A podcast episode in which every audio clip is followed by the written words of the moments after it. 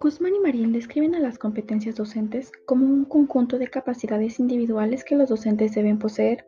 mismas que serán útiles para construir la planeación, realización de las actividades determinadas y la evaluación,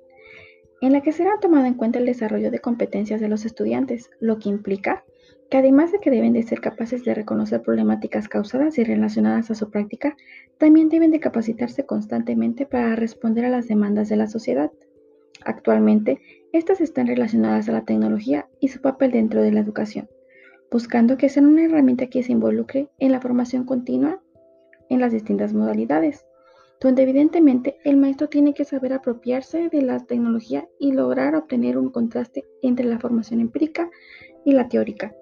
Por ende, es importante identificar a las tres competencias docentes que pueden considerarse como necesarias para que el docente se desempeñe en los ambientes virtuales de aprendizaje.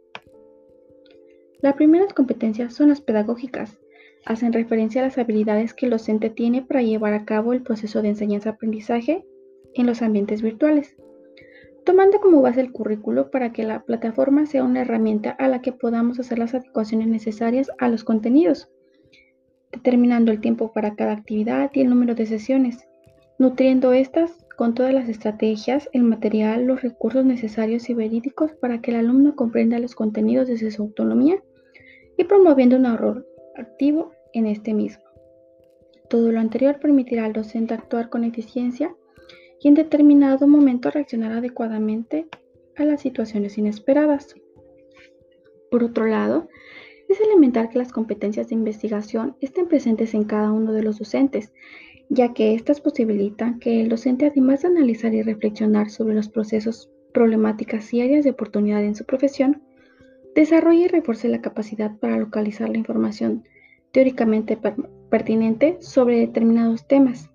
así también a recopilar sistemáticamente la información, procesarla y sintetizarla de forma coherente y sencilla, quizás resumiéndolo en ideas fundamentales, usando conceptos básicos y durante la impartición de su clase proveer información correcta a los alumnos y formular preguntas de investigación que estén relacionadas a las actividades programadas, que promuevan que el estudiante también indague y pueda dar conclusiones propias para al final evaluar. Estas competencias aumentan el profesionalismo al impulsar la práctica reflexiva y fundamentada, donde además de desarrollar su perspectiva personal y contribuir a la investigación en el campo donde efectúa su trabajo, también pudiera impulsar a nivel nacional. En cambio, las competencias evaluativas resaltan el manejo de técnicas de evaluación del docente. En otras palabras, es el procedimiento mediante el cual se llevará a cabo la evaluación. Algunos ejemplos de técnicas son observación, formulación de preguntas, entrevistas y valoración de productos. También el estudio de casos. Cabe destacar que estas pueden ser aplicadas antes, durante y al finalizar, el curso. Cada una de estas debe de ser diseñada de manera correcta, estableciendo los criterios, patrones de respuesta que se van a utilizar para garantizar la objetividad del juicio emitir.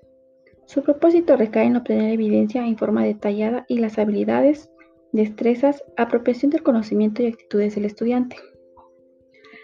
para que tanto el docente como el educando observen el proceso que ha tenido este último además de orientarlo y retroalimentarlo si es necesario para alcanzar los resultados de aprendizaje esperados.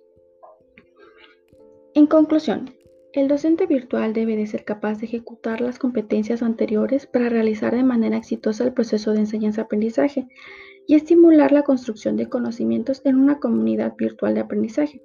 apoyándose sus habilidades y haciendo las adaptaciones necesarias para estos contextos y situaciones que se presentan gracias al desarrollo de estos entornos.